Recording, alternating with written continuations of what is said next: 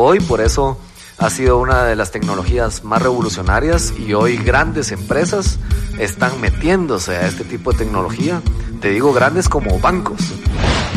Miles de personas han dicho que Bitcoin sigue siendo una burbuja, pero ninguna burbuja dura 10 años. Alguien que te diga, mira, mete dinero y te lo vamos a devolver el doble, te vamos a dar rendimiento seguro, 100%, aléjate de eso. O sea, es mentira. Si eso fuese verdad, todos seríamos millonarios, pues. No tenés que sacar una maestría o leer un libro para haber comenzado a comprar Bitcoin, por ejemplo. Tal vez sí, una de las otras 120. O sea, porque eso sí hay que investigar más. Pero Bitcoin que domina hoy el mercado, comenzó con 50 quetzales. Comenzá aprendiendo con la práctica. Antes de comenzar, quiero recordarte que este episodio llega a tus oídos gracias a nuestro patrocinador oficial, Portafolio Diversificado. Si sos emprendedor, empresario, inversionista o simplemente tenés todos tus ahorros en el banco, esta es una gran oportunidad para vos y sin importar de qué país seas. Portafolio Diversificado es un portafolio de bienes raíces en Estados Unidos que te generará un retorno anual superior al 10% en dólares. En lugar de que tu dinero esté guardado en el banco sin hacer nada o incluso lo estés perdiendo, este portafolio de propiedades es muy exclusivo y privado. Pero por escuchar este podcast ya tenés un pase de entrada. Solo tenés que ir a queondamucha.com diagonal portafolio o buscar en las notas de este episodio. Y si mencionas que escuchas este podcast, recibirás un increíble descuento o bonificación sobre tu inversión. ¿Qué onda, mucha? ¿Qué onda, mucha? ¿Qué onda, mucha? ¿Qué onda? ¿Qué onda, mucha? ¿Qué onda, mucha? ¿Qué onda, mucha? ¿Qué onda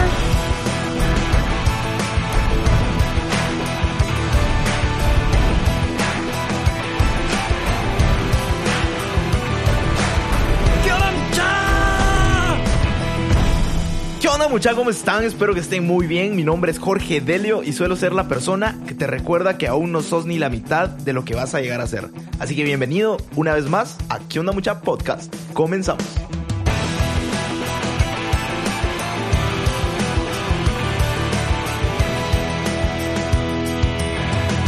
Mucha, hoy les traigo a una persona experta en el mundo del cripto. Te presento a David Howe, empresario, emprendedor y un apasionado por las criptomonedas. Actualmente, David es el fundador y CEO de InvestGo, una compañía fintech que está construyendo el ecosistema blockchain en Guatemala y Latinoamérica, siendo socios de varios desarrolladores de productos relacionados a servicios financieros alrededor del mundo, dando acceso a productos que incluyen remesas, procesamiento de pagos, inversiones y dinero de una forma descentralizada, segura y revolucionaria. Dentro de su cartera de productos financieros está Abra, una billetera digital con tecnología blockchain que sirve para enviar dinero fácilmente a cualquier parte del mundo o crear un portafolio de inversión digital que genere intereses.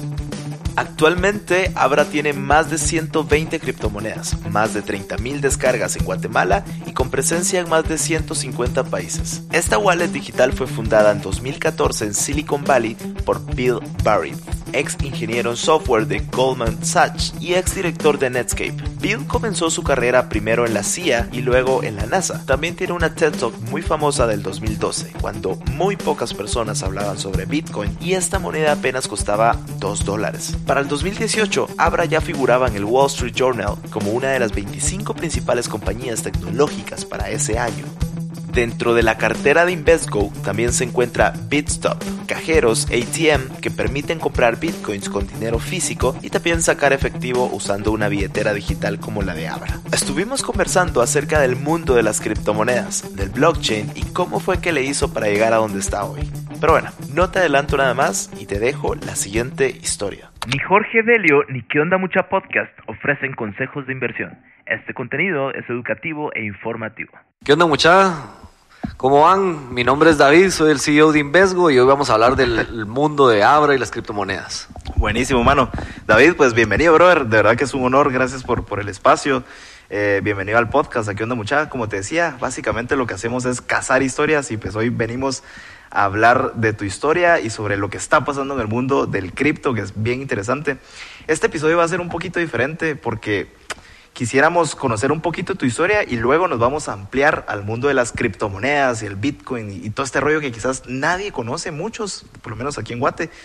Y me gustaría centrarnos en ese tema, pero contame un poquito, bueno, antes de comenzar con, con tu historia y todo, me encantaría y siempre comienzo con, con, la pregunta de cuál es tu propósito de vida, qué es lo que a vos te mueve, cuál es tu why.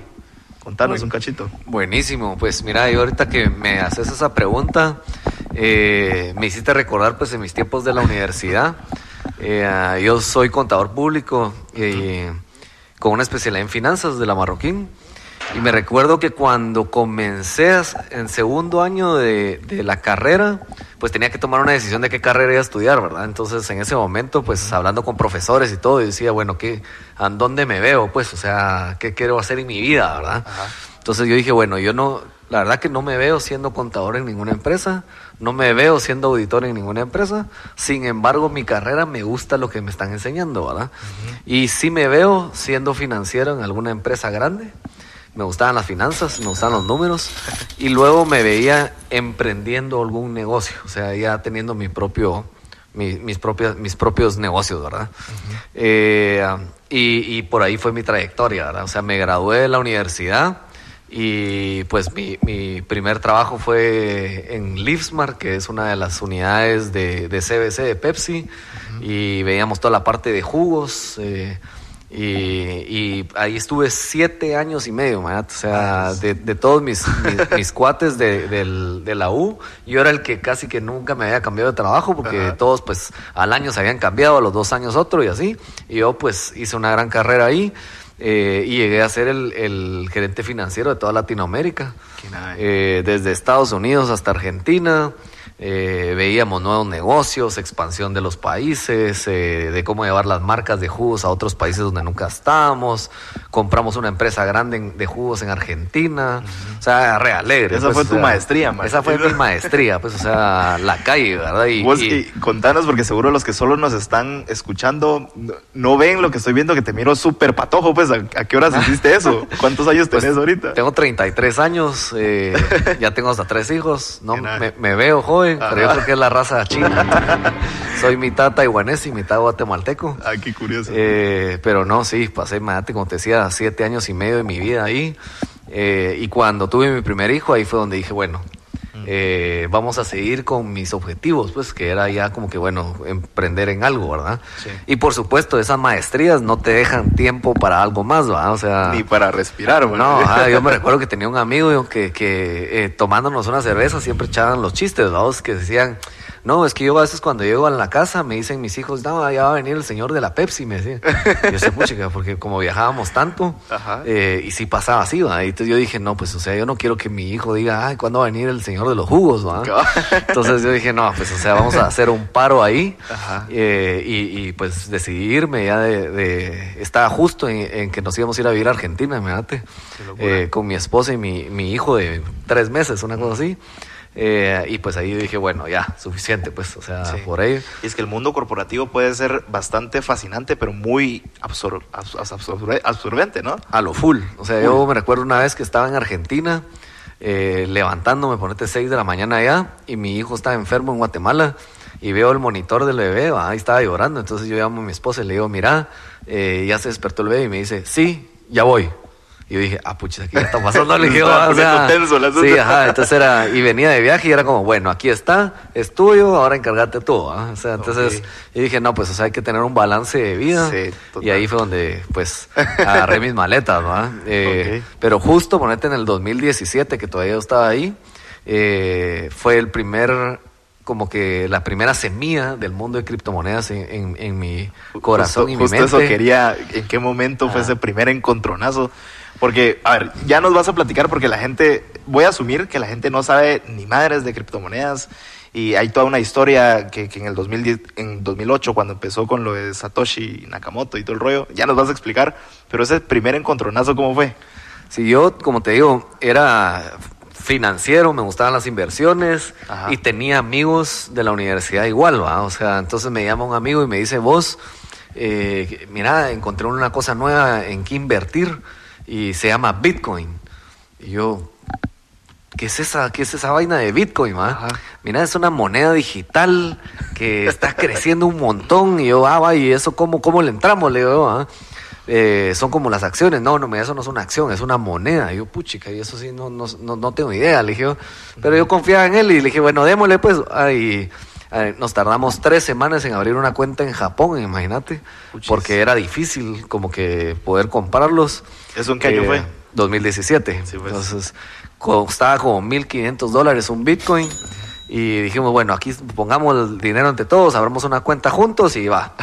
En las tres semanas que se tardó el dinero en llegar a Japón y que nos lo acreditaran, imagínate que era tres semanas esperar los fondos, Madres. Bitcoin ya valía 3 mil dólares. El 2017 fue quizás uno de los años más importantes para el Bitcoin y las criptomonedas, ya que ocurre el máximo histórico en el valor del Bitcoin, alcanzando los 19.900 dólares para finales de ese año, mostrando al mundo su potencial de crecimiento. O sea, se había duplicado el precio. De locos. Y nosotros, yo con, los, con mis amigos, vamos, con mis cuates, les decía, no, mira, ya no, ya no nos metamos, pues ya se duplicó, o sea, eso ya no va a seguir subiendo, pues, Ajá. o sea, porque normalmente las inversiones no te dan 100% así, o sea, crece normalmente 10%, 15% si tenés eh, eh, como suerte. Es o, lento el- el- O vivís un mundo loco como este año de COVID, donde ves a Amazon Zoom creciendo así fuerte, Sí. ¿va?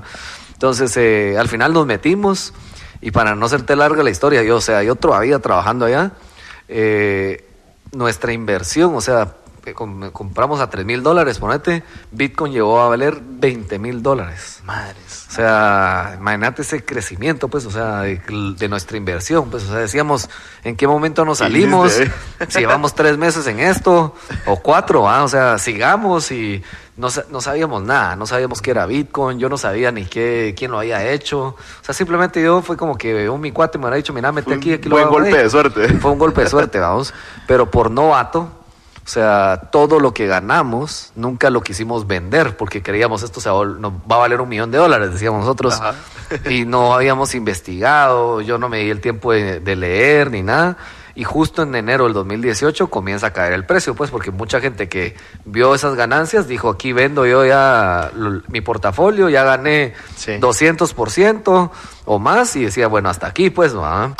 En el año 2018 ocurrió una depresión en el valor de las criptomonedas, tanto que para finales de ese año el Bitcoin retrocedió hasta los 4 mil dólares en promedio. O sea, y eso me, me dio una lección de vida que era ponerte objetivos. O sea, invertí con un objetivo. Si lo cumpliste en un mes, lo cumpliste en una hora, hacelo, pues. O sea, porque a veces con la mente uno caliente dice, no, pues hay que seguir, hay que seguir, hay que Si te seguir. dejas llevar por las emociones y ahí te, dejas llevar, ¿va? O sea, eh, justo ahorita, ponete, Bitcoin llegó al precio más alto del 2020. 13,000 o sea, dólares, creo yo. 13.175. Sí. Eh, um, y, y te pones- eh, se vuelve una fiebre, pues, porque todo el mundo comienza a hablar de nuevo de esto. Eh, Se dice que va a volver a llegar a los 15 mil, 20 mil dólares en diciembre. Vamos a ver si es cierto. ¿va? O sea, que ese fue el precio más alto del 2017.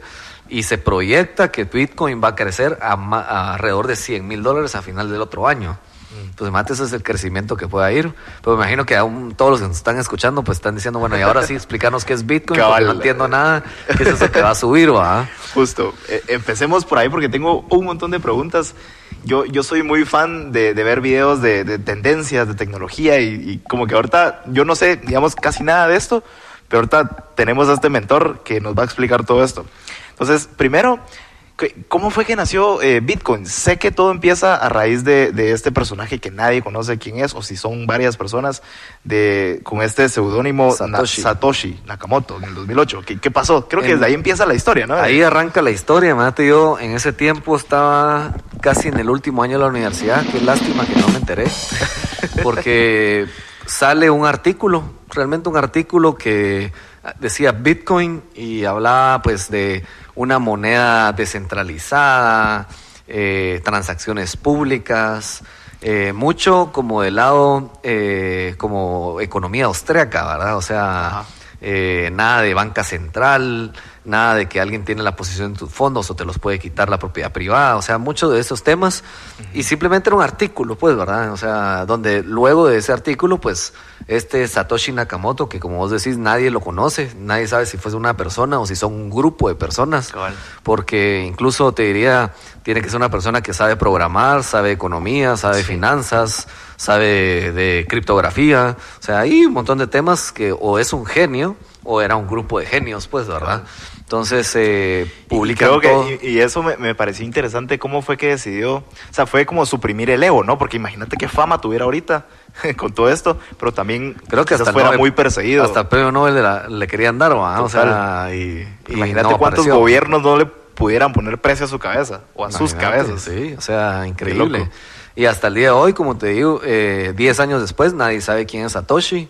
Eh, entonces crea, en el 2009 se hace la primera transacción con Bitcoin específicamente y eh, basado en, en muchas cualidades de una moneda digital, ¿verdad? O sea, una moneda donde eh, vos tenés la propiedad 100% de la moneda, o sea, nadie te va a custodiar, ¿verdad? O sea, hoy en un mercado normal, ponerle un banco o la tarjeta de crédito, alguien tiene un sistema que dice, David tiene mil quetzales en la cuenta bancaria y ahorita se gastó 100 quetzales en el almuerzo y te lo debitan.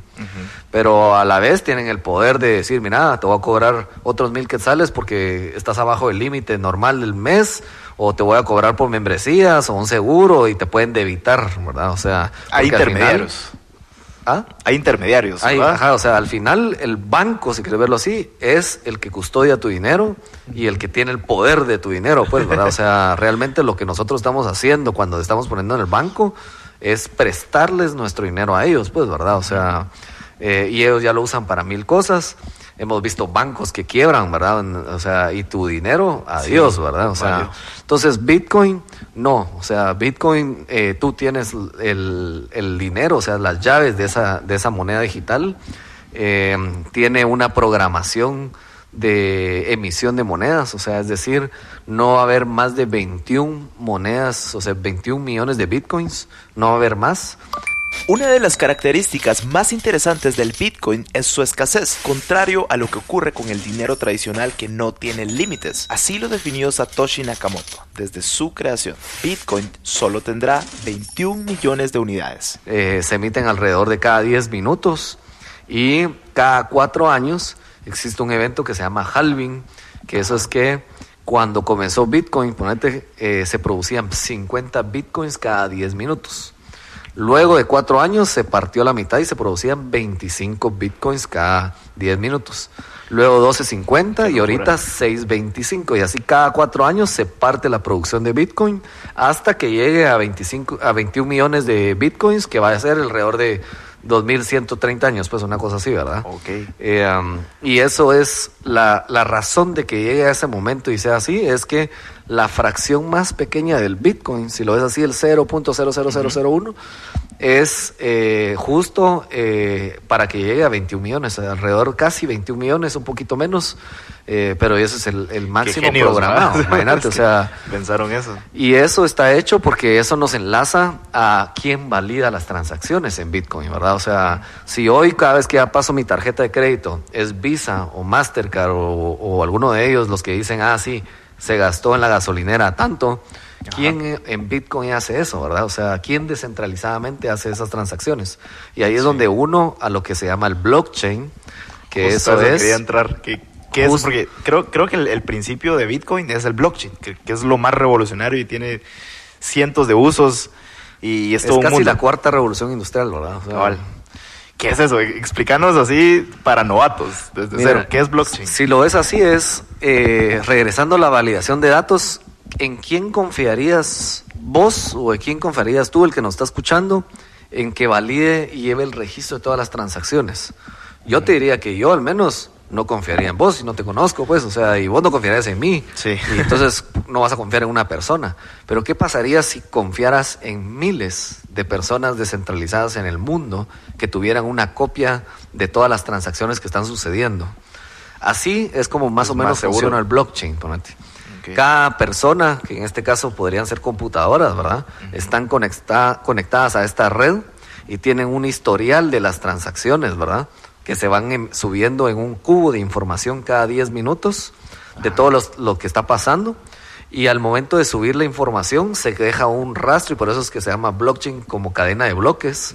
Porque cada 10 minutos hay un cubo de información que está en una red y lo que sucede es que si yo o un hacker, si quieres verlo así, quiere manipular una información de una seguro hay mara, computadoras, que decir, ah, en lugar de tener eh, un Bitcoin, vamos a meterle que tiene un millón de Bitcoins, ¿va? O sea, entonces, ¿qué pasa? Todas las otras computadoras que están en el mundo no tienen ese dato Mm. que registraron. Entonces, lo que hacen es que rechazan esa computadora que, que manipularon y por lo tanto hoy el blockchain ha sido inhackeable, o sea, porque te- no hay forma de poderlo hackear, ¿verdad? Porque cada vez que tú manipulas un cubo de la historia, rompes la secuencia y entonces tendrías que, eh, o sea, hasta hoy nadie lo ha podido hacer, ¿verdad? O sea, entonces hoy el blockchain es el que son todas estas redes de computadoras, ¿verdad? Que están validando todas las transacciones y que dicen, bueno, ahorita David le va a mandar a Juan que está en, en París eh, dinero,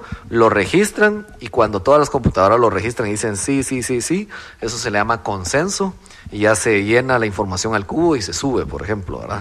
Una cadena de bloques o blockchain son un sistema descentralizado de bloques que contiene información para crear registros digitales inalterables. En pocas palabras, blockchain es un libro de transacciones distribuidas. Eso funciona de una forma automática, si quieres verlo así, ¿verdad? Tanto así que hoy, por eso ha sido una de las tecnologías más revolucionarias y hoy grandes empresas están metiéndose a este tipo de tecnología. Te digo grandes como bancos, o sea, JP Morgan hoy tiene un blockchain privado de ellos con ese tipo de tecnología para hacer transacciones internacionales, ¿verdad? Y yo creo que ahora estoy seguro que, o sea, hay, hay como granjas mineras, creo que les llaman. Como granjas que se dedican a eso. O sea, son no una granja como tal, ¿verdad? Pero, o sea, hay como servidores enormes que se dedican solo a eso. Y, la, y sí, o sea, eh, al final es un negocio, ¿verdad? O sea, ser parte de, de la cadena de bloques y validar, cuando vos hablas de una granja o minar, lo que estás haciendo es validando las transacciones que están pasando en Bitcoin y por lo tanto tiene que haber un reconocimiento, pues si vos estás poniendo una computadora, estás poniendo la luz, gente, ¿de dónde ganás, verdad? O sea, y ahí es un poquito lo que te decía de la emisión de Bitcoins que está programada, que al momento de cada 10 minutos que te pagan por haber hecho ese servicio, eso normalmente lo que hace la gente o las granjas es que agarran esos bitcoins y regresan al mercado a venderlo. Porque lo tenés que vender para pagar la luz, pues, ¿verdad? O sea, entonces, ¿qué sucede? Y ahí es como que comenzás a atar como mucha información en el caso de Bitcoin específicamente. Es, es una moneda deflacionaria, ¿verdad? O sea, nadie puede venir y decir, vamos a imprimir un millón de Bitcoins ahorita. No puede. Está programado. Los Bitcoins que reciben los mineros al momento de vender... Mineros son los que validan. computadoras, La ajá, gente las que validan, valida, o las computadoras. En el caso de Bitcoin, la minería consiste en validar y registrar las transacciones en la cadena de bloques. Existen grandes granjas de minería de Bitcoins, que son enormes servidores cerca de centrales eléctricas o resguardados en el frío de Islandia. Entonces, si te pagaron por minar, vos venís y lo vas a ir a vender. Si cada cuatro años se disminuye esa producción de Bitcoin, ¿verdad? Que decía de 50, 25, a 1250, 625, reciben menos Bitcoins todos los mineros. Entonces, la oferta de Bitcoins en el mercado es menor cada vez. Y, en- y cada vez hay más demanda de Bitcoin. Entonces, ¿qué pasa con oferta, con oferta menor y demanda mayor? El precio de Bitcoin tiende a subir.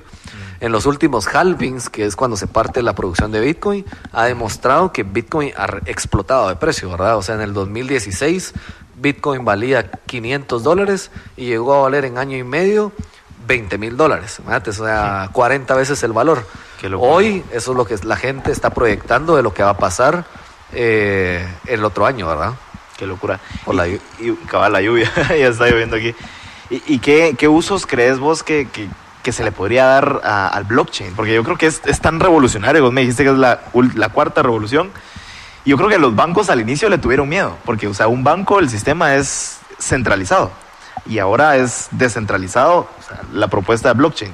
¿Qué otros usos? O sea, se me ocurren algunos como, votar o sea, Imagin- presidente a Sí, través de blockchain. Imagínate que ahorita en nuestro ¿Qué- en qué? Guatemala, hasta ahorita, ¿va? o sea, los bancos están diciendo, mira, manda un- una transferencia de un banco a banco y va a ser inmediato, cuando an- hace un par de meses se tardaba ocho horas, ¿verdad? Ah.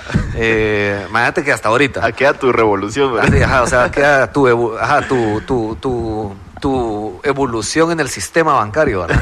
O sea, pero si lo ves así, hoy con Bitcoin puedes agarrar dinero y mandarlo a China. Y le llega en cuestión de segundos, pues, o sea, con Abra, por ejemplo, Sí. yo puedo agarrar la billetera Abra, mandar dinero y le llega en un segundo a cualquier parte del mundo. O sea, y eso no pasaba, pues, o sea, eh, no pasa todavía en un sistema bancario, ¿verdad? Por eso es que la tercera, la, ahorita, bueno, ahorita la cuarta criptomoneda más importante, que se llama XRP, es una moneda de los bancos. Bancos se- metiéndose en esta tecnología, fundaron Ripple y esta empresa está haciendo que usando esa tecnología ahora cambien los SWIFT a utilizar XRP para mandar eh, las transacciones, por ejemplo. ¿verdad? Entonces, como vos decís, hablamos de dinero, pero blockchain tiene mucho más aplicaciones, ¿verdad? O sea, cuando hablamos de un cubo de información pública, donde mucha gente valía, donde no puedes cambiar el registro porque no se puede romper la cadena de bloques. Entonces comenzás a decir, bueno, hay más aplicaciones. Podrías, por ejemplo, hoy con tecnología, incluso hoy nosotros tenemos que puedes tomarte una selfie y hace un match con tu DPI y te dice, mira, te pareces un 60% al DPI. No te pareces al 100 porque tendrías que estar igualito, ¿verdad? Pero ya te dice, mira, 60% si es la misma persona, pues. Entonces ahí ya tenés un match de que subiste el DPI y sos tú. Y luego tenés que votar por uno de los candidatos y ese voto se va al blockchain. Na- nunca, no volvería a pasar de que quemaron las boletas Cabal. o no volvería a pasar ¿Te que se robaron las Cero boletas. corrupción. Cero O sea, corrupción. Eso sería la, O sea, la cura del- de este cáncer. Incluso hasta podrías validar, pues, o sea, si querés que sea realmente público, decir, quiero ver este DPI, ah, es David, ¿por quién votó? Fulano tal. O sea, lo podrías validar públicamente. Incluso hasta vos, si tenés dudas de, de si tu voto está mal contado, te metes al, al blockchain a revisarlo en internet y decís, ah, sí, yo sí voté por este candidato, está bien.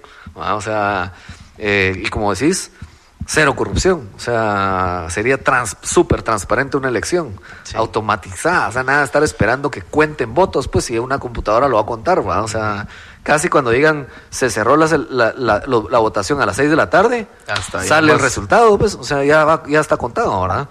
Eh, hoy ponete que estamos en una crisis del COVID, decís, vas al hospital y te dicen, mira qué tipo de sangre sos.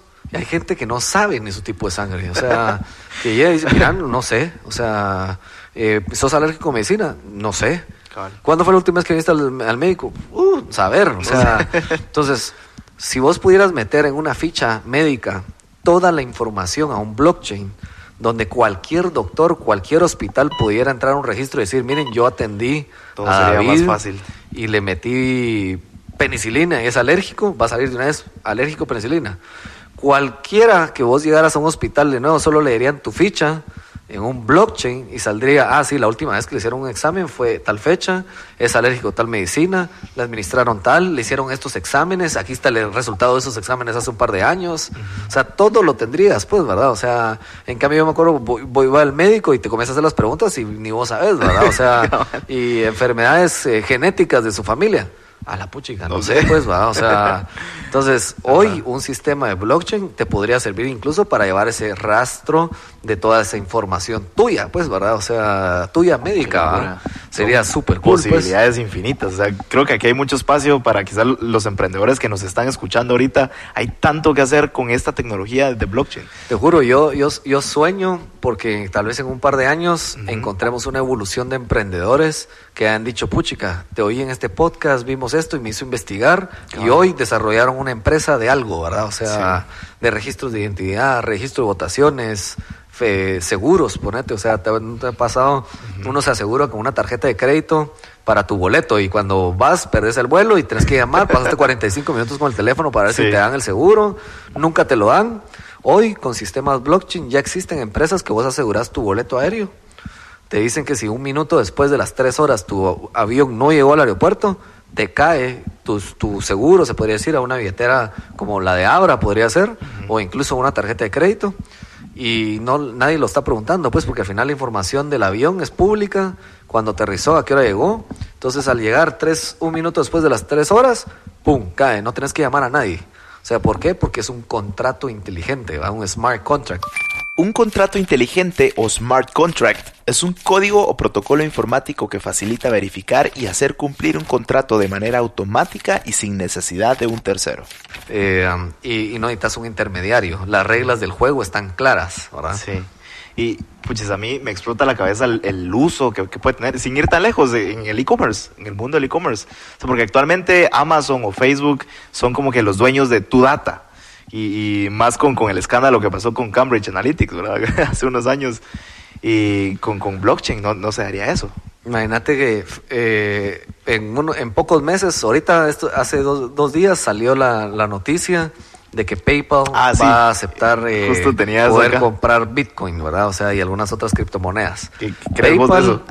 Eh, hace unos años decía que Bitcoin era un- una estafa, decía Sí. PayPal, ¿verdad? El CEO de PayPal decía, no, eso es eso ya va, eh, va- ya, va- ya, ya no, ya no va a existir, etcétera. Y hoy, 2020, ahora PayPal acepta eh, comprar Bitcoin, ¿verdad? O sea, Y tengo entendido que no, no es como una billetera como ustedes, sino, o sea, es- no se puede hacer eso todavía. eh, Pero sí puede recibir bitcoins. O- ahorita todavía no han sacado su tecnología, anunciaron eso que ya vas a poder comprar bitcoins. No se sabe si ellos van a poder en su billetera, porque la billetera de ellos no está basada en blockchain. Si vas a poder almacenar bitcoins ahora en, en PayPal, por ejemplo, o eh, que solo te lo va a desplegar en su sistema, pero lo vas a custodiar a alguien más, eh, o eh, aparece ser que PayPal ahorita va a comenzar a comprar casas de cambio, empresas que custodian criptomonedas para integrarlas a su sistema, ¿verdad?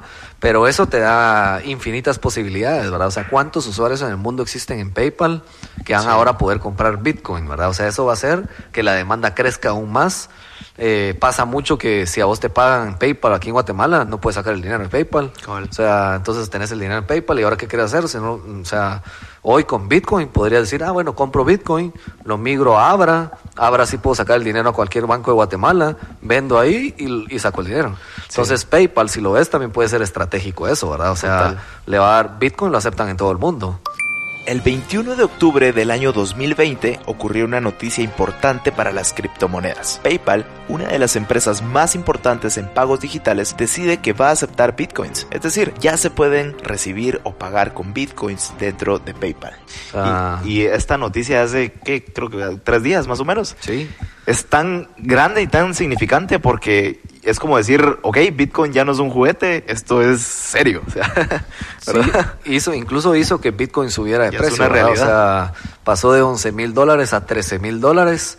Eh, este tipo de noticias grandes, ¿verdad? O sea, porque ya ven Sí. todo el mundo el potencial que va teniendo, va explotando, entonces te va afirmando un poquito a esas proyecciones que la gente dice que pues que Bitcoin puede sí valer 100 mil dólares el otro año fácil, ¿verdad? Totalmente. Mira, antes de, de empezar a tocar el tema de, de Abra y la, ahí sí que, cómo ustedes incursionaron en este mercado nuevo para Guatemala. Pero quisiera saber qué otras criptomonedas hay, qué son las criptomonedas, qué otras hay, cuáles son las más populares, porque sabemos que no solo está Bitcoin. Bitcoin creo que es como la criptomoneda por excelencia, pero hay otras, ¿verdad? Sí, ¿Cómo, cómo eh, ese, ese rollo? Como, como hablábamos, pues el Bitcoin pues fue en el 2009, aplicada para, para pagos, pero como blockchain tiene más usos, ¿verdad? O sea, hablamos de estos contratos inteligentes, pero el Bitcoin per se no permitía de forma fácil hacer estos contratos. Entonces ahí fue donde que crearon más criptomonedas. Entonces ahí viene Ethereum, por ejemplo, que es la segunda criptomoneda más importante, donde hoy muchas otras criptomonedas están basadas en la red de Ethereum eh, por su facilidad para programar en, en contratos inteligentes. Eh, um, de ahí, por ejemplo, salen blockchains privados como eh, la te- XRP, te decía que son los bancos que dicen, bueno, hagamos esto, pero no queremos que sea Bitcoin porque queremos nosotros tener el, el, el control. Pero eso y le quita un poquito la esencia, ¿no? Ajá, le quita. Por eso mucha gente dice que, que, que, que esa criptomoneda es una shitcoin. le dicen, ¿verdad? Eh, pero, pero bueno, Los cada quien con bancos queriéndose pues, meter ¿verdad? en todo. Eh, entonces hoy, hoy hay alrededor, creo que si no estoy mal el número, son casi 7000 criptomonedas que existen en el mundo. Hasta hoy, febrero del 2021, existen más de 8.000 criptomonedas alrededor del mundo. Podés buscar datos frescos en coinmarketcap.com. Todos los días salen nuevas. eh, más alrededor de abril de este año surgieron unas criptomonedas nuevas que se llaman eh, DeFi, que son Decentralized Sí. Finance, que lo que están haciendo es ofreciendo productos financieros que antes lo tiraban los bancos, pero de forma descentralizada. Imagínate prestar dinero, pero vos no sabes a quién se lo estás prestando.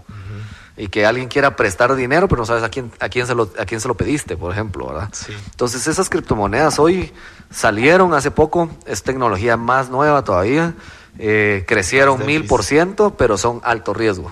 Sí. ¿Por qué? Porque son volátiles, nuevas, ¿verdad? Son súper volátiles, no se ha comprobado que funcionen al 100%, están como probando su tecnología. Entonces, eh, en el mundo de inversiones, te diría, bueno, si quieres apostarle, apostarle algo muy chiquito, porque puedes perder mucho, pues, ¿verdad? O sea, porque así como no funciona, pues entonces se pierde toda la inversión, ponete en esa criptomoneda. Esta, estas DeFis fue, fue una empresa, bueno, una de estas empresas fue esta como de Uni, no sé qué. Único.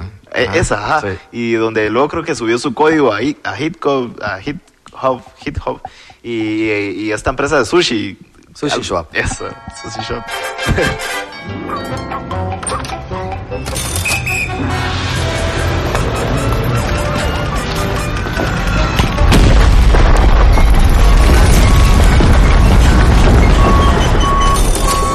¿Te gustaría jugar Monopoly en la vida real?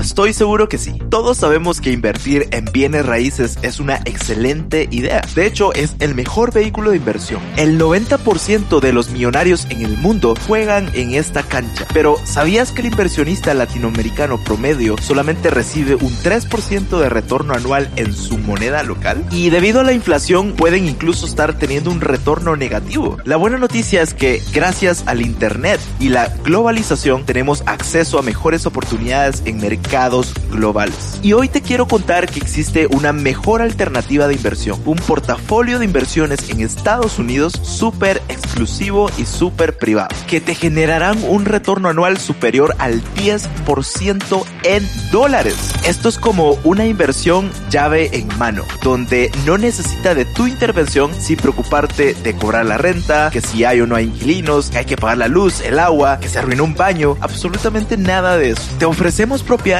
hermosas en Estados Unidos, ya rentadas y generando dinero de las rentas mes a mes. Una casa en Estados Unidos que puede estar a tu nombre, una inversión segura, extremadamente fácil y con una gran rentabilidad para tu dinero. Este portafolio de propiedades es sumamente exclusivo, pero por pertenecer a esta tribu tenés un gran privilegio. Solo tenés que ir a queondamucha.com diagonal portafolio o buscar en las notas de este episodio. Y un regalo sorpresa, si mencionas que escuchas este podcast, recibirás un increíble descuento o bonificación sobre tu inversión. No le cuentes a nadie. Seguimos con el episodio. Sí. Pues escándalo, ¿va? Sí, o sea. El chef se fue como que quería ir el huyendo. dueño de esa vino y liquidó todas sus, sus, sus- sus tokens, ¿verdad? O sea, dijo, y, y después salió, no, es que las vendí, pero para no tener como conflicto de... que- entonces es como que... Sí, dañó un cachito ahí la- Pero sí, eso es, bueno, entonces, al final hay, hay muchas criptomonedas. En, en el 2017 salieron unas criptomonedas, 2017, 2018, si no estoy mal, que era decir, bueno, si Bitcoin funciona para mandar dinero a cualquier parte del mundo, pero Bitcoin es muy volátil, ¿verdad? O sea, puede ser que diga, mándate tu proveedor en China y te dice, bueno, mira, son 10 mil dólares de tu mercadería, págamelo en Bitcoin. Ajá. Cuando vos compras los 10 mil dólares de Bitcoin es una cantidad, pero cuando vos mandaste esos Bitcoins, puede ser que Bitcoin subió o bajó. Si bajó, el proveedor de China te va a decir, mira, no me mandaste los 10 mil dólares, faltan Bitcoins. Entonces, es muy volátil, ¿verdad? Entonces, eh, comenzaron a salir las criptomonedas estables. Estas criptomonedas estables o stablecoins son criptomonedas que están o atadas o, o respaldadas por dólares. O sea, es decir, valen uno a uno. Como por ejemplo el True US Dollar es un True US Dollar por un dólar americano y no suben. O sea, no sube ni baja. Pero es una criptomoneda que está pegada al precio del dólar. Qué curioso porque, o sea, Bitcoin y, y estas otras que mencionaste, o sea, su respaldo creería yo que es la confianza nada más. Sí, el mundo. Sí. O sea, media vez alguien en el mundo quiera comprar un Bitcoin, le da el respaldo al precio, ¿verdad? Y una de las preguntas que frecuentes es por qué sube y baja el precio de Bitcoin. Si hablábamos ahí de la oferta de Bitcoins vendiéndose en el mercado, es pura oferta y demanda. Si hay más gente que quiere comprar Bitcoin, el precio explota. Si hay más gente que quiere eh, vender sus Bitcoins, y el precio baja, ¿verdad? Entonces, una noticia como PayPal diciendo, puchis, los 50 millones de usuarios de PayPal van a poder comprar Bitcoin, va a aumentar la demanda, pues, o sea, saca 1% de ellos que compren Bitcoin y pum, para arriba, ¿verdad? O sea, hoy alrededor del 7% de todos los americanos tienen Bitcoin. 7, todavía es nada, ¿verdad? O sea... Hay eh, mucho espacio inexplorado. Ajá, 7 de 50 millones son 3.5 millones. O sea, es casi nada, pues. O sea, pensá que si todo el mundo quisiera tener un Bitcoin, no da. Si solo hay Sí. 21 millones. Qué locura. Y, y ahora que, que hablaste sobre la volatilidad, aquí va esta pregunta y quisiera tu perspectiva. ¿Es Bitcoin una burbuja o es el futuro? Mira, yo te diría ¿Revolución que... financiera o moda pasajera? Buenísima pregunta. Eh, miles de personas han dicho que Bitcoin sigue siendo una burbuja, pero ninguna burbuja dura 10 años, ¿verdad? O sea, eh, una burbuja crece muy rápido y explota muy rápido. Eh, una pasan burbujas en Bitcoin, sí pasan. 2017, Sí. te decía, Bitcoin subió de 3 mil dólares en, en, en agosto, julio, y valía 20 mil dólares en diciembre. Y en cuestión de marzo o abril del siguiente año ya valía otra vez 4 mil dólares. Pues eso es una burbuja, pues, o sea, aumenta la demanda, aumenta las noticias. Veía CNN, Fox, todos hablaban de Bitcoin. Y listo, cada quien hizo sus utilidades y, y vendés, pues, porque ya, ya es suficiente, ¿verdad? Con objetivos. Todos los que me- entramos sin objetivos y que no sabía dónde que era, pues vimos nuestro portafolio gigantesco y lo vimos desinflarse, pues, o sea, eh, pero si ves y comparas el precio más bajo de Bitcoin de todos los años, siempre ha sido creciente, ¿verdad? O sea, entonces ahí te das cuenta que cada vez hay más adopción, eh, que el mundo de Bitcoin y las criptomonedas se está volviendo algo más mainstream, ¿verdad? O sea, Sí. que ya es más conocido, que ya más gente ha oído de Bitcoin. Eh, en Guatemala, te digo, es- ha sido exponencial de enero a hoy la cantidad de usuarios que hemos tenido, pues, o sea, porque nos escuchan es- y dicen, bueno, voy a probar, pues, y puedes arrancar con 50 quetzales, pues. Sí. O sea, no tenés que comprar 13 mil dólares de Bitcoin. Puedes comprar fracciones de Bitcoin, que hoy la, la menor que puedes comprar en ahora es, es, es, con 50 quetzales. Sí, pues que es 0.00 algo de, Ajá. de Bitcoin. Se, ese se le llama Satoshi, así se le llaman las fracciones. Entonces toda la gente dice, bueno, ya tengo un par de Satoshi. Un Satoshi es la medida mínima en la que se puede fragmentar un Bitcoin. Entonces, un Bitcoin es equivalente a 100 millones de Satoshis. Pero sí, o sea, en algún momento, o sea, mate que, que tus 50 quetzales, si Bitcoin subiera, pongámosle 100 veces, que llegara a valer así, pues tus, tus 50 quetzales por 100 van a ser 5 mil quetzales, pues, o sea, Total. entonces, está bien, ¿no? Yo realmente creo que Bitcoin se puede convertir en una moneda universal. O sea, Sí. Ese potencial. Yo creo que sí, o sea, yo creo que, incluso yo te diría que yo creo que en un futuro van a haber billeteras como Abra, que tienen múltiples criptomonedas y que cada criptomoneda pues es- tiene su misión, ¿verdad? O sea, vas a decir, bueno, quiero comprar un carro y registrar mi título de propiedad, bueno, la mejor criptomoneda para hacer esa transacción es esta. Quiero mandar dinero en poco monto, pero a cualquier otro lado del mundo, ah, la mejor es esta. Quiero mandar montos muy grandes, pues puede ser Bitcoin. Entonces, Sí. vas a tener como múltiples criptomonedas para esos múltiples propósitos, ¿verdad? Eso es lo que yo creo. De vamos, a ver locos. que- vamos a ver si es cierto. De locos. Y, y algo que, que admiro mucho de Bitcoin es la enorme comunidad que realmente ha creado. O sea, incluso yo creo que en otros países ya hay hasta cajeros de Bitcoins. Sí, nosotros incluso tenemos una alianza con Bitstop, se llaman. Ok. Eh, y íbamos a lanzar nuestro primer cajero en Guatemala en marzo, Aquí nada. pero la pandemia Sí. nos hizo el paro. Eh, ah, pero la idea es que vos puedas llegar con 20 quetzales y compras Bitcoin directamente del cajero y te caen en tu billetera de Abra o vender tus Bitcoins al cajero y sacar efectivo, por ejemplo. ¿ah? Cool.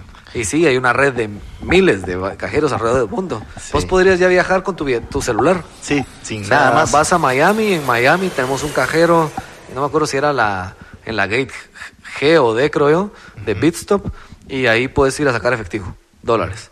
Y después hay montón de cajeros por todo Estados Unidos. Y después te vas a Europa y puedes sacar euros. Sí. Y, y cuando salgas de Europa, pues metes tus euros y vuelves a recuperar tus Bitcoin y te vas. No te pasa como eso cuando uno viaja y después tenés fichas y, Y, todo ajá, de otros todos los países, y nunca más y lo vas a usar, recuerdo pues. nada más. ¿no? Totalmente. No sé cuánto tiempo va pasando ahorita en, en lo que llevamos platicando, pero ahorita ya nos diste una maestría sobre Bitcoin, blockchain y de todo. Y ahora quisiera entrar al tema más jugoso, pero antes eh, de entrar a, a qué es Abra y lo que están haciendo en Guatemala, que es súper revolucionario, quisiera saber qué es una billetera digital o una wallet digital, porque seguro la gente no sabe y justo eso es Abra. Explícanos un cachito y luego metenos a Abra una Buenísimo. Mira, pues, eh, si, si pensamos en nuestros abuelitos, si quieres verlo así, usaban una billetera física, donde pues sacaban, yo me recuerdo que te iban a dar para, para que fueras a comprar un par de dulces y sacaban un billete. O sea, entonces era una billetera que almacena billetes. una, una billetera digital, si lo quieres ver así, es un sistema digital donde no, no vas a tener efectivo en billete, sino que te va a reflejar un saldo electrónico. Hoy todos los tenemos con nuestro sistema tradicional de banco, pues, o sea, ves tu, Cabal, tu tu app de aplicación banco, del banco y ahí está. y ves y dice, ah, va, tenés mil quetzales, listo, es digital. La diferencia de una billetera digital en blockchain es que vos sos dueño 100% de los fondos. En el caso tradicional bancario, lo que vos haces es que le estás prestando el dinero al banco, pero vos no estás guardando el dinero en el banco. Vos no vas a ir al banco y decir, quiero ver mis billetes donde yo les puse una mi, firma. Donde le, le puso un bigote a... Le puse un bigote y entonces van a sacar, sí, aquí están, mira, aquí los tenía guardados. No, eso no va a pasar. O sea, vos llegás y ese dinero se lo prestaron a saber cuántas personas Sí. y ahí está, ¿verdad? O sea, por eso es que cuando existen esas crisis, ponete, eh, de Estados Unidos donde todo el mundo quiere sacar su dinero al banco, no, no existe, pues, o sea, no hay forma, ¿verdad? O sea, entonces, en el mundo de blockchain, lo que funciona es que vos tenés una llave privada, le llaman a- ahí. O sea, hay una llave privada y una llave pública. La llave pública es como que dijeras tu número de cuenta. Todo el mundo puede tener la llave pública porque así la gente te puede depositar a tu billetera. La llave privada es como que dijeras tu firma del cheque. El que tenga posesión de tu llave privada tiene el acceso a tus fondos. Entonces esa llave privada es bien importante que se mantenga segura. Entonces en el caso de Abra, que es una billetera digital, pero con tecnología blockchain, vos tenés una llave de acceso a tus fondos de tus llaves privadas de criptomonedas. Entonces, cuando vos ves que tenías ahí mil dólares en tu billetera de Abra, realmente tenés esos mil dólares y la puedes mudar a cualquier billetera Bitcoin, por ejemplo, si tuvieras fondos en Bitcoin. No puede ser, pues, no necesariamente tiene que ser Abra, puedes mudarlo a cualquiera de todo el mundo. O sea, pues. la, la billetera es como el medio donde se almacenan las monedas y Así puedes es. tener bitcoins, eh, ¿cómo se llama la otra? Ethereum. Ethereum y- Nosotros tenemos alrededor de hayan. 120 criptomonedas. Madre. Qué locura. O sea- ¿Cuántas habrán en el mundo? 7500, algo así. O sea, De entonces, ni- y, y- y te digo, ni yo me sé de- decirte las 120, pues, o sea. eh, entonces, al final, ese, ese tipo de, como te decía, el cajero no necesariamente tiene que ser un cajero del banco, o sea, o de tu de Abra, sino Sí. puede ser un cajero de Bitcoin cualquiera, de todo el mundo. Vas, sacas tus Bitcoins, te dan efectivo, tus Bitcoins las puedes mudar a cualquier lugar. Incluso existen las paper wallets o las billeteras de papel. ¿Eso qué significa? Que vos entras a paperwallet.com, por ejemplo, y lo que vas a decir es que te va a imprimir a qué dirección vas a sacar eh, tus bitcoins, los mandas y te va a imprimir en una hoja eh, tus llaves. Entonces tu dinero ahora va a estar en una hoja. Eso sí, quemala y se Sí, quemó valió. el bitcoin. Pues, o sea, hoy existen muchos bitcoins que se perdieron porque la gente lo tenía almacenado en una computadora, tiró la computadora y se olvidó que tenía bitcoins, eh, porque la gente tenía fondos en Abra, por ejemplo, y no guardó su frase de seguridad y perdió el celular y no pudo recuperar su billetera. O sea, nadie, y eso es como que ya uniéndonos al tema de Abra, es que Abra ni Invesgo tiene acceso a tus fondos. Ok. Tus fondos están en tu celular. O sea, esa es Al tu final es llave. blockchain, ¿no? Ajá, ese es, el celular es la llave al acceso que está en, en, en Bitrex, que es nuestra casa de cambio de Estados Unidos, y que junto con esas llaves vos accesás a tus llaves de Bitcoin, por ejemplo, de tus, de tus 120 criptomonedas. Entonces, ¿qué sucede cuando un usuario nos dice, mira, mi frase de seguridad, que son 13 palabras que te las da el código, y, o sea, ya automáticas, no puedes llenar vos 13 palabras, sino que es, el sistema te lo da. Esa es la única forma de vos poder eh, restaurar otra billetera en otro dispositivo. Ok.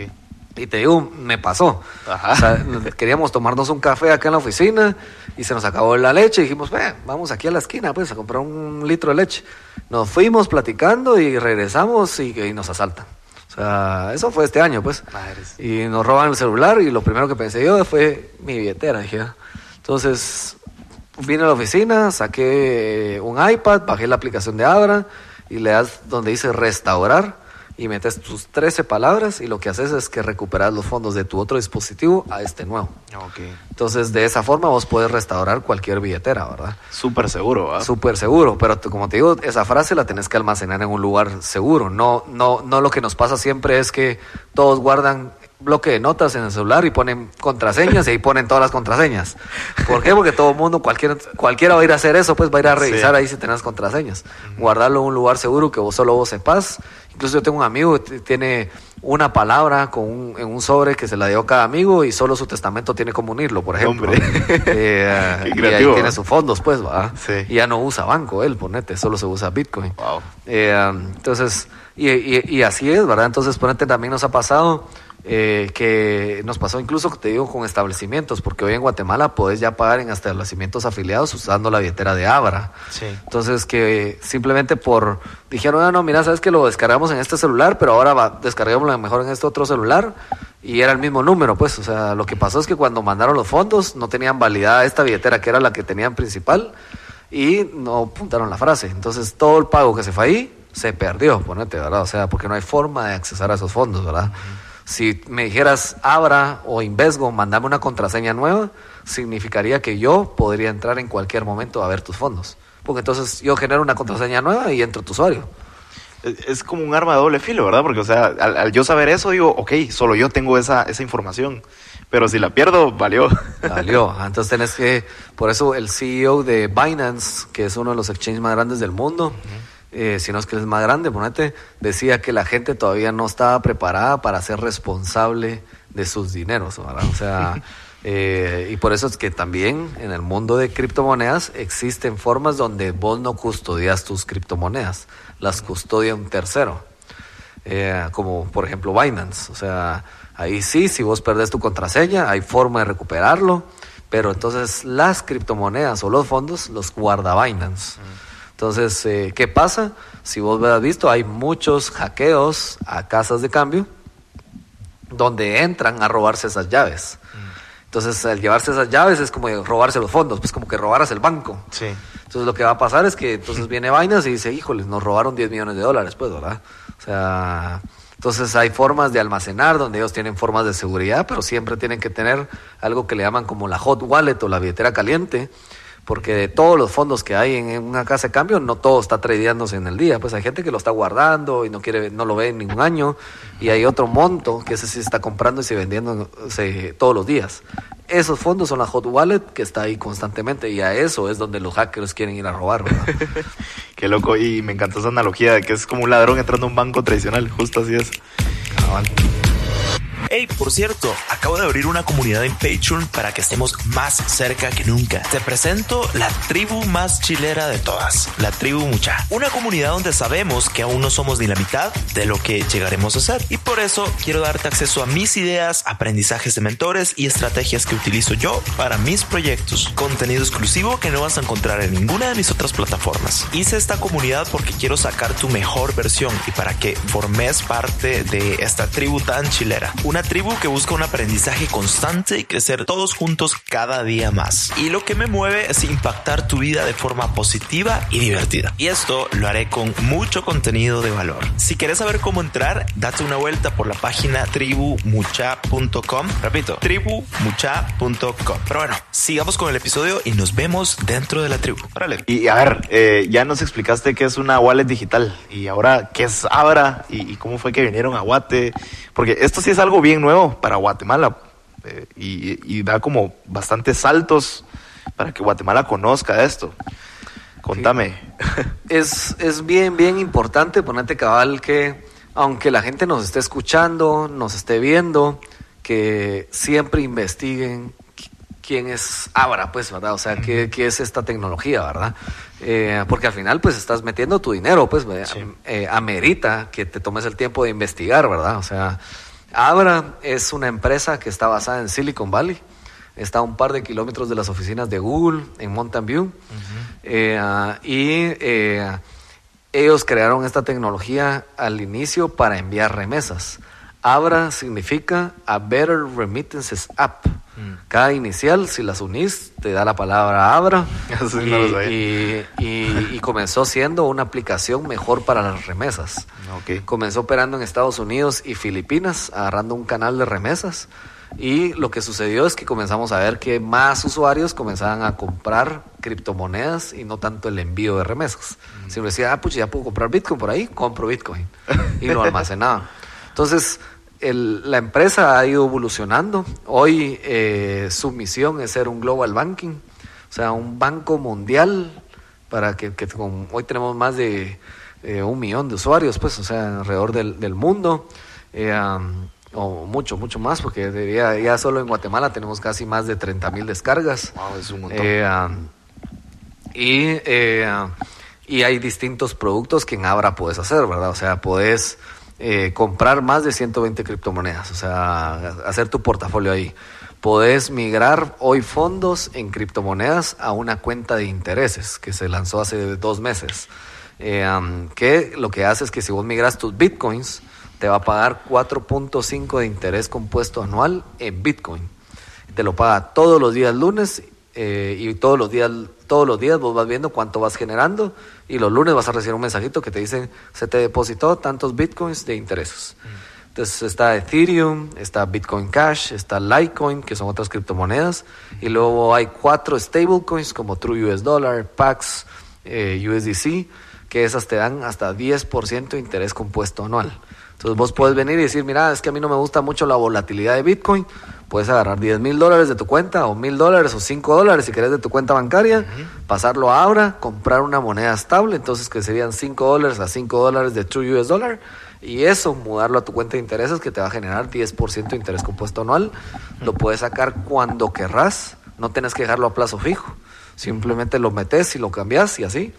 Y eh, puedes hoy pagar a establecimientos afiliados. Hoy hay empresas que te venden desde wings eh, hasta platos muy eh, elaborados en restaurantes. Hay un P.O. Box donde puedes comprar cosas de Amazon, traerlo ahí, pagar con tu cuenta ahí.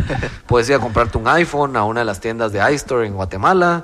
O sea, puedes ir a un parque, ahorita en COVID no tanto, pero antes sí, que puedes ir a, con tus niños a Skyzone a que salten ahí y pagar con Abra. O sea, puedes ir a comprar un traje Emporium y pagar con Abra. Entonces hoy hay muchos establecimientos que ya aceptan Abra como una forma de pago que es- ya es una crypto wallet, pues, ¿verdad? O sea, pagando con, con una con tecnología blockchain. Tu celular, casi que sí, o sea, eh, yo ah, el- la semana pasada fui a comer a uno de esos restaurantes, pedí la cuenta y simplemente dije pago con Abra, pagué y me levanté y me fui.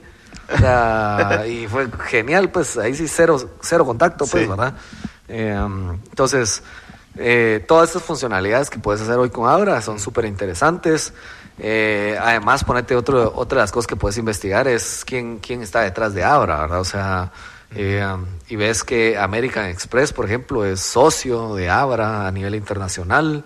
eh, y hay fondos de inversión, entonces hay, hay muchas empresas atrás que fondearon y son socios de Abra que te hacen pues que ver que esta tecnología pues Es no la sólida. creé yo o David en la esquina, pues, ¿verdad? O sea, al final el mundo que nosotros, ahí, ahí voy a hacer un paréntesis, lo que me llegó a Abra es que nosotros íbamos a hacer una tecnología desde cero, pues, ¿verdad? O sea, donde nosotros estábamos viendo en Canadá con unos programadores, porque en Guatemala no habían programadores de blockchain.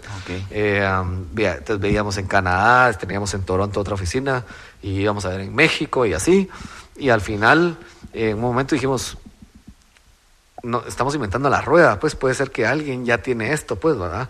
Y al final, este mundo de criptomonedas nos llevó a Abra, donde nosotros hablamos con ellos y, y fue como, miren, eh, nosotros queremos un partner latin- en Latinoamérica, eh, que son ustedes, y nosotros así, entonces fue, encajamos y dijimos, bueno, casémonos pues. Ajá. Ah, entonces ahora nosotros representamos a Abra en Latinoamérica, ahorita lanzamos en, en Guatemala en febrero de este año. Eh, luego hicimos un paro por la pandemia porque no sabemos qué, iba- qué, qué estaba pasando, nadie sabía qué- qué- cómo iba a ser esto.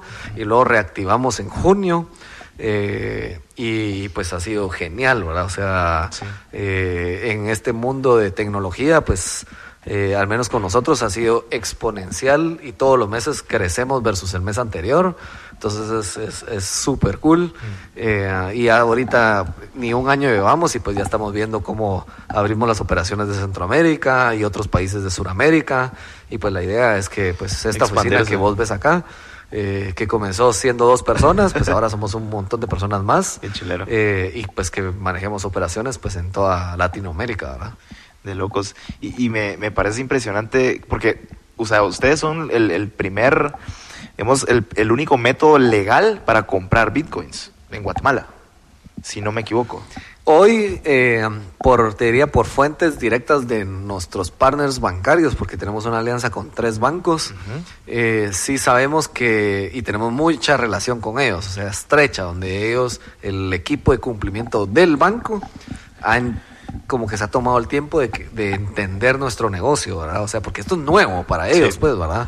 O sea, nosotros les hemos explicado, mira, si funciona, aquí se va, o sea, incluso ponete, te- hemos eh, visto con Elliptic, que es una empresa en, en Londres, o Chain Analysis de Estados Unidos, que ellos lo que se dedican es a traquear todas las transacciones en criptomonedas.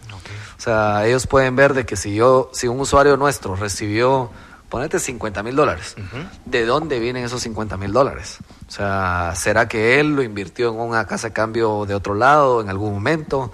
Entonces puede ir traqueando y levantarte alertas de esas transacciones.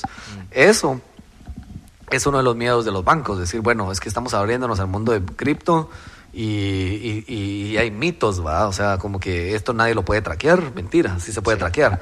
O sea, el FBI le encanta las transacciones en Bitcoin porque todas las puede traquear. Sí. Eh, entonces, irle explicando eso a los bancos ha sido como que un- una de las, nuestros objetivos y, y de fuentes directas del banco nos han dicho, mira, tú sos el, la única empresa que nosotros hemos autorizado a vender activos digitales como criptomonedas en Guatemala. Entonces, eh, hoy, gracias a eso, pues se permite que todas las transacciones en Guatemala se puedan hacer por medio de ellos y hacia nosotros. Eh, y por también por esa razón, junto con ellos, se decidió que nosotros no aceptamos efectivo por el momento, ¿verdad? O sea, eh, porque eso de cierta manera aumenta tu nivel de riesgo. Sí, Eh, no se querían- sabe Querían ahí- entender, ¿verdad? O sea, cómo Sí. funciona. Entonces, hoy todos los usuarios de Guatemala tienen que mover, eh, hacer una transferencia bancaria. Y ya el dinero está bancarizado al moverse a la billetera de Abra y desde ahí ya pueden comprar criptomonedas, ¿verdad? Qué, qué locura. Y, y qué chilero porque realmente están revolucionando este mercado, están, que estaba en pañales pues con, con las criptomonedas. Sí, o sea, eh, totalmente nuevo. O sea, ahí sí que no, no era como vender jugos, ¿verdad? O sea, Sí. donde ya hay un montón de gente que está compitiendo con el mismo jugo y qué valor agregado le das. Aquí no hay nadie, pues, ¿verdad? O sea, Sí. eh, o los que hay lo hacen a medias, pues, ¿verdad? O sea, aquí eh, hay, tenés un sistema de cumplimiento que tenés que verificar tu cuenta. O sea, cada, cada usuario puede bajar la billetera Abra en cualquier dispositivo, en Google Play o App Store, pone Abra, descarga la aplicación, en cuestión de un minuto ya tiene su sign up y lo primero que tiene que hacer es verificar su cuenta en Guatemala. Porque como tenemos, no- Abra tiene presencia en 155 países. Pero en Guatemala específicamente tú tenés que subir como que fuera un IBE bancario, donde subís tu DPI, tu número de NIT, todos los fees que se cobran en Guatemala se facturan, entonces te cae una factura electrónica. O sea, es bien transparente, pues, ¿verdad? Entonces, la gente verifica su cuenta y una vez ya verificada su cuenta, tiene permitido ya usar el sistema bancario, ya sea para depositar o para retirar. Qué increíble. Y mira, ¿cuáles serían como esos focos rojos? Porque estoy seguro que con esto también hay como otras empresas que están como estafando a la gente o seguro que en este mundo de las cripto cosas Sí. hay muchas estafas. ¿Cuáles serían como que esos pocos, esos focos rojos en el que alguien eh, al entrar a este mundo diga, ah, ok, cuidado, cuidado con esto? Mira, eh, en el 2010, alrededor del 40, creo, por ciento de las transacciones eran del dark web, o sea, del mercado negro. Sí. Comprar drogas, armas, eh, todas esas cosas. O sea, ¿por qué? Porque la gente no sabía, o los que estaban metidos en el negocio, que Bitcoin era traqueable. El FBI les cayó y están presos ahorita, pues, ¿verdad? O sea, hoy menos del 1% de todas las transacciones de criptomonedas del mundo son destinadas del dark web todavía, ¿verdad? O sea, y de ese 1%, el 70% son scams. O sea, son estafas, pues, o sea, gente que te digo que me ha, eh, Sí. le pasó a una amiga mía que le mandaron un correo y decía, fulana de tal, eh, eh, hackeamos tu computadora y estuvimos viendo que estabas viendo pornografía, te grabamos y si no nos mandas Bitcoin en esta dirección lo vamos a publicar en tus redes sociales. Mi amiga lo primero que hizo fue llamarme y me dijo, mira, como yo sé que estás en Bitcoin, me mandaron esto, ¿qué hago? Ajá. Si yo, primero, ¿hiciste eso? Me dice, ay, yo creo que sí. Así como, eh, caché. Ah, mira, la primera, ya, ya la agarraste. Entonces, bueno, y en el segundo, eh, no creo, le digo yo, o sea, es imposible, pues, o sea, no, te están tratando de estafar, pues, o sea, no hagas nada, pues, o sea, Eh, pero es que si publican algo mío, bueno, pues es el riesgo, pues, o sea, eh, pero ponete, eso es un tipo de estafa. Hace cuestión de, creo que mes y medio, dos meses, hackearon Twitter. Sí, eh, cuentas como Elon Musk y no sé Sí. quién otros. Barack Obama, o Pidiendo sea, bitcoins. Entonces decía, y, y en cuestión de nada, o sea, hackearon la cuenta, Barack viene, publica y dice, eh, por cuestiones del COVID, a todas las personas que me manden bitcoin a esta dirección, que esa es tu, tu dirección pública, eh, yo les voy a devolver el doble. Eh, o sea, me, alerta. Fue un pues. hackeo bien tonto, ¿ah? Es, es alerta, pues, pero, pero cayeron, ¿me entiendes? Casi Sí. 470 personas creo que cayeron en cuestión de un minuto, de minutos y mandaron fondos, pues casi 100 mil dólares mandaron en total. Y, y- y entonces ahí, ponete estas empresas que te decía, como Elliptic o Chain Analysis, lo que hacen es que esa dirección que tenían pública la ponen en rojo, como en alerta roja, y comienzan a traquear a dónde están mandando los fondos. Entonces mandan, ah, mira, este mandó fondos de aquí a esta billetera, hasta aquí. Entonces comienza a haber una red como una telaraña y todos los que estamos suscritos a esos servicios, ponete, lo que hacen es que si alguna vez se tocan fondos de esas billeteras o que viene de esa red y cae alguna billetera abra, lo que nos dicen es alerta, fulano de tal recibió fondos que vienen de este hackeo de Twitter. Ok. Entonces nos sale decir, ah, puchica, mira, este, este, este cuate, eh, algo tiene que ver ahí, ¿verdad?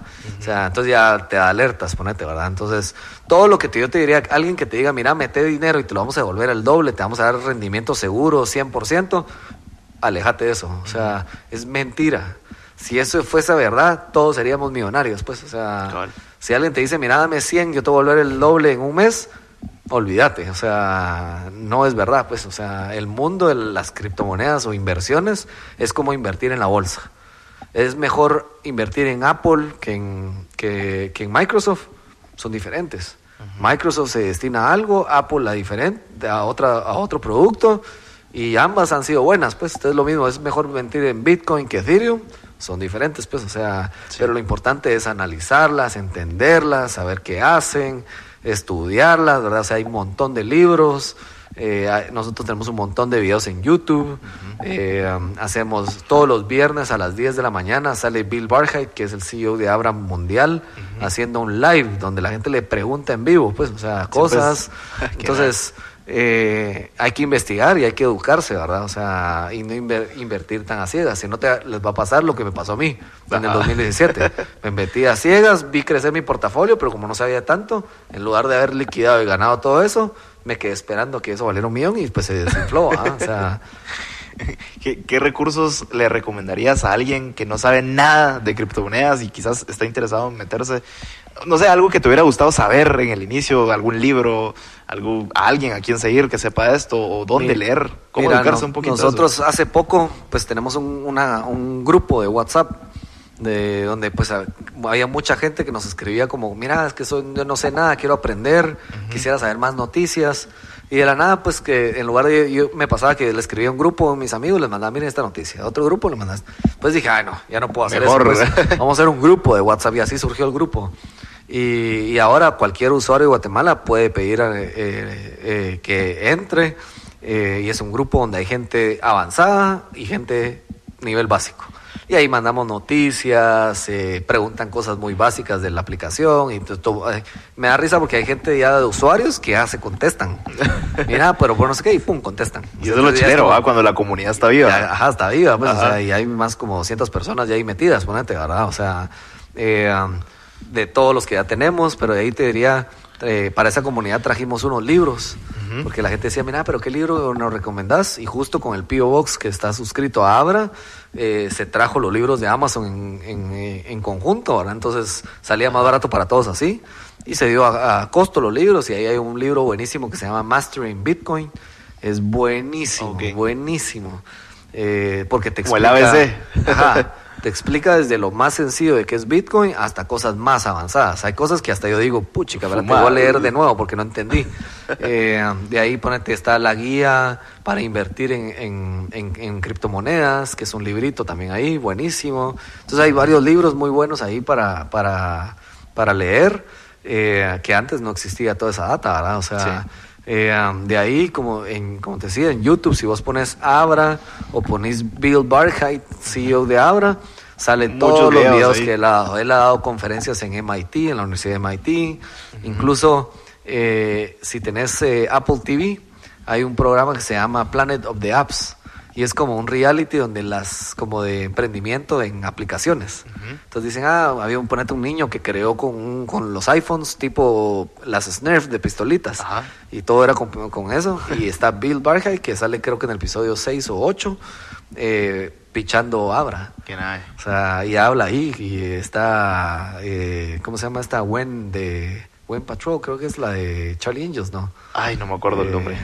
Bueno, sale artistas, pues, Ajá. o sea, de, el de Black Eyed Peas y todo así, con, con esto, pues, o sea, te ves videos de Abra, ves ahí conferencias, cómo funciona, y vas aprendiendo poco a poco, ¿verdad? O sea, incluso en abra.com tenemos una guía de 10 clases básicas para toda la gente que quiera ir aprendiendo. Eso es bueno saberlo porque sí, o sea, la gente tal vez está interesada, pero no sabe por dónde empezar este caminito. Buenísimo, pues mano, ya estamos cortos de tiempo. Voy a pasar a, unas últimas preguntas de cierre y aterrizamos esta maestría de criptomonedas. ok, va la siguiente pregunta y me encanta un montón y es la siguiente. Imagínate que tenés la oportunidad de tomarte un café por cinco minutos con el David de cuando tenía 15 años. ¿Qué le dirías? Yo con, un, con, con alguien que tenga qui- 15 años, decís vos. que tuvieras el chance de tomarte un café con el David de 15 ¿Conmigo años. Ajá. ¿Qué le Ah. dirías a ese David de 15 años? Le hubiera dicho... Ni te escucharía. No, yo le hubiera, yo le hubiera dicho, eh, investigar qué es Bitcoin. De una, Viajar ¿sí? en el 2010 a Estados Unidos porque en Nueva York podías comprar directamente y pedirle prestado todo el dinero posible a tus papás. O sea, porque si hubiera tenido 10 mil dólares, imagínate, o sea, bah, no, ma, ponete que sí, 15 años, mi papá me hubiera dicho que te voy a dar 10 mil dólares, estás loco. Creo, vos. Mil dólares, que me dado mil dólares, cuando Bitcoin valía un dólar. O sea, que yo hubiera comprado mil Bitcoins. Ahorita que vale 13 mil dólares, eso 13,000. sería eh, 13 millones de dólares, creo, ¿no? O sea, si no hice mal las cuentas, son 13 millones de dólares, con mil dólares de inversión. Imagínate esa locura. Estaríamos en, en, en alguna isla, en la playa. eh, en mi yate, no sé qué. sí, ¿no? O sea, Buenísimo, son cosas que uno no ve, pues, ¿verdad? O sea, porque tal vez era muy chiquito en eso en aquellos tiempos, pues, pero, pero creo que todavía, como te decía, estamos en una etapa muy temprana en cripto, pues, o sea, para invertir y saber de esto, pues, y ganar. Total. ¿no? A- a mí me gusta mucho pensar y, y ver eh, cómo pueden llegar a ser las cosas y no cómo son ahorita. Como que ver a largo plazo, ¿verdad? Eh, ok, ¿cuál es tu rutina? ¿Cómo arranca tu día y cómo termina tu día?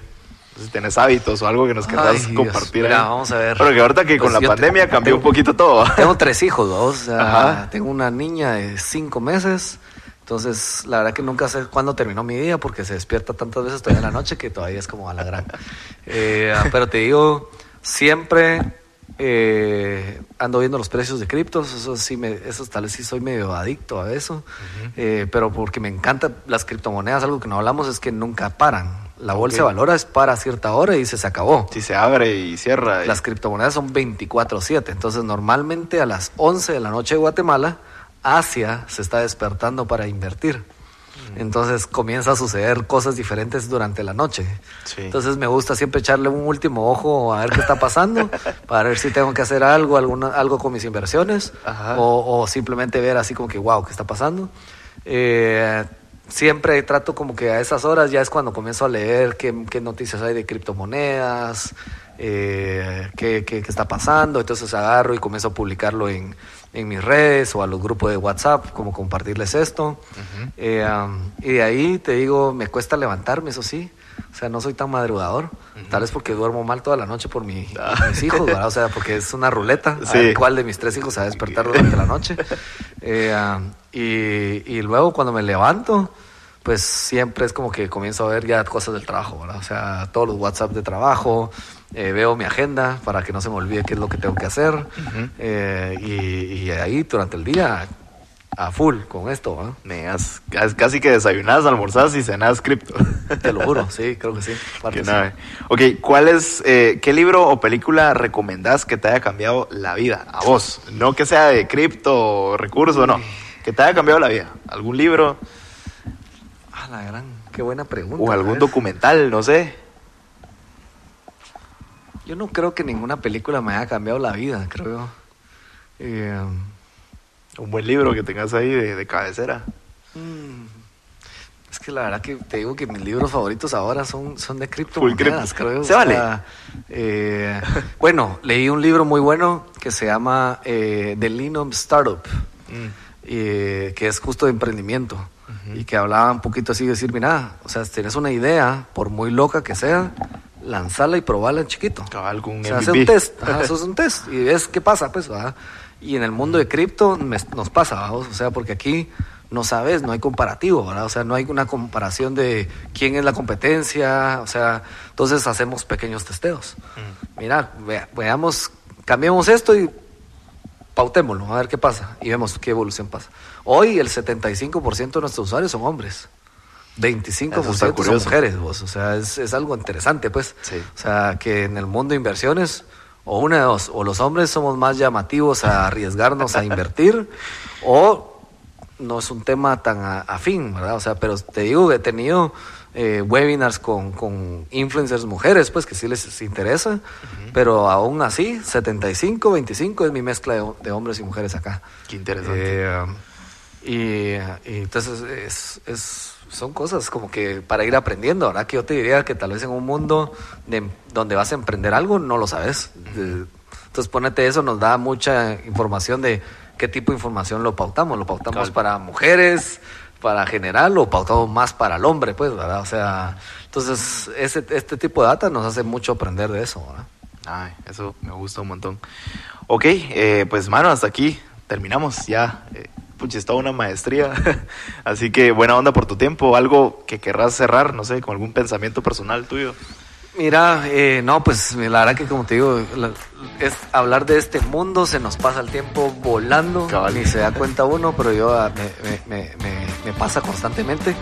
Eh, yo te diría, ahorita con, justo con esa pregunta que me hiciste de, de que hablarme a mí mismo a los 15 años es, ar- eh, es arriesgarte, pues, o sea, arrancar. O sea, no tenés que sacar una maestría o leer un libro para haber comenzado a comprar Bitcoin, por ejemplo. Tal vez sí, una de las otras 120. O sea, porque eso sí hay que investigar más. Pero Bitcoin que domina hoy el mercado, comenzó con 50 quetzales. Comenzá aprendiendo con la práctica. Y pues, creo que es el mínimo de es ahora, el ¿no? mínimo, ajá, 50 quetzales. Que es un menú de comida rápida, pues. O sea, en lugar de tomarte un par de cervezas o ir a comer a, un- a algo, eh, metelo. Estás invirtiendo, pues. O sea, no. Bitcoin, te diría, difícilmente se va a volver cero. O sea, muy, muy. Incluso hay alguien que dijo: si, si algo pasa así, yo les compro todas las Bitcoins. Dijo, o sea, eh, le- eh, entonces no, no, nunca va a pasar. Eh, ah, pero comenzá a aprender ahí y eso te va a picar, pues. O sea, vas a ver, ahorita que Bitcoin subió esta semana de 11 a 13, te juro, el grupo de WhatsApp explotó. O sea, toda la gente estaba feliz. No paran de actualizar la aplicación de Abra porque es impresionante lo que pasa, pues, ¿verdad? O sea, entonces puedes arrancar y, y hay que tirarse al agua, hay que salir de tu sitio de confort. O sea, lo más fácil que es meter tu dinero abajo del colchón. Pero ahorita con toda la impresión de billete que hay en el mundo, eso está perdiendo valor, pues mejor Sí, invertirlo, pues, o sea, invertirlo, ya sea en acciones, en cosas que tal vez te saquen de tu sitio de confort, que te hagan investigar, que te hagan saber a dónde vas, o sea, por muy poquito que sea, vas a ir aprendiendo y puedes ir diciendo, ah, pues tenían razón, pues lo mismo te va a pasar si quieres in- invertir en un negocio. Es un riesgo, pues, abrirse una tienda de barrio y no sabes si la gente va a ir a comprar. Entonces lo mismo pasa acá, ah, simplemente o invertís o emprendés y así, pues entonces hay que arriesgarte y yo ahí te diría motivar a todo el mundo a comenzar a investigar este mundo eh, a- y que arranquen, pues, ¿verdad? Cabal. Y mientras antes mejor, ¿verdad? Porque o sea, Esté mejor. de aquí a unos años esto pues va a estar ya en otros niveles. Te digo, eso nos pasa constantemente. La gente arranca con 50 quetzales para, para comenzar. Y cuando ven que comienza a hacer el boom y ya van teniendo boom, comienzan a depositar como locos porque dijeron, ay, ¿cómo no arranqué con, con más? ¿va?". O sea, eh, tengo un montón de amigos que incluso por ser mi- mis amigos cercanos, meten 100 quetzales, pues, ¿va? Ajá. O sea, y para probar. Y después me dicen, vos ya tengo 125. Ya viste, vos hubieras metido 1000, ya te dan 1250, pues. Sí, va vos, que no sé qué va. Entonces, Muy pero tarde. arrancar, va vos, hay que arrancar. Cabal. Así que Buenísimo. nítido. Pues mano, éxitos, un honor, la verdad. Y pues a seguir creciendo. Ya saben, No. descárguense la app Buena onda, gracias a vos. Y ahora sería, órale, mucha. Cabal, órale, mucha. Buena onda, órale. Bueno, gracias a vos. Buenísimo, mucha. Muchas gracias a todos por escuchar y buena onda por quedarte hasta el final del episodio. Espero que te haya gustado esta historia tanto como a mí y que te hayas llevado sus aprendizajes que valen más que el Bitcoin. y como siempre, no sirve de nada si no pones en práctica lo que aprendiste aquí. David, muchas gracias por tu tiempo, las lecciones y por compartirnos tanto conocimiento acerca de este mundo tan fascinante. Buena onda, bro. Muchas veces nos da miedo probar cosas nuevas como comprar criptomonedas. Y es que, sí, la mayoría de personas fracasa al inicio porque se deja llevar por la emoción o simplemente especulan a la hora de invertir sin ningún conocimiento previo. Yo te recomiendo investigar muy bien del tema y comenzar a jugar con monedas digitales que definitivamente vinieron para quedarse. Y como dice David, lo único que puedes perder es un almuerzo, ya que puedes comenzar a probar desde 50 quetzales. Pero bueno, hasta aquí el episodio de hoy. Me encantaría saber qué tal te pareció esta increíble historia, así que echate una story con algo que hayas aprendido o alguna frase que te haya gustado. Me etiquetas arroba Jorge Delio y conectamos, ¿va? Te mando un fuerte abrazo donde quiera que estés escuchando. Nos vemos en el siguiente episodio y gracias por regalarme un poquito de tu tiempo. Que no se te olvide que aún no sos de la mitad de lo que vas a llegar a ser. Órale. Este episodio fue editado y musicalizado por Cory Young escrito por Jorge Delio, el diseño original de sonido es por José Estrada y el diseño de la portada por Naim Solís. ¿Qué onda mucha podcast? Fue creado por Universo Podcasts. Universo Podcast.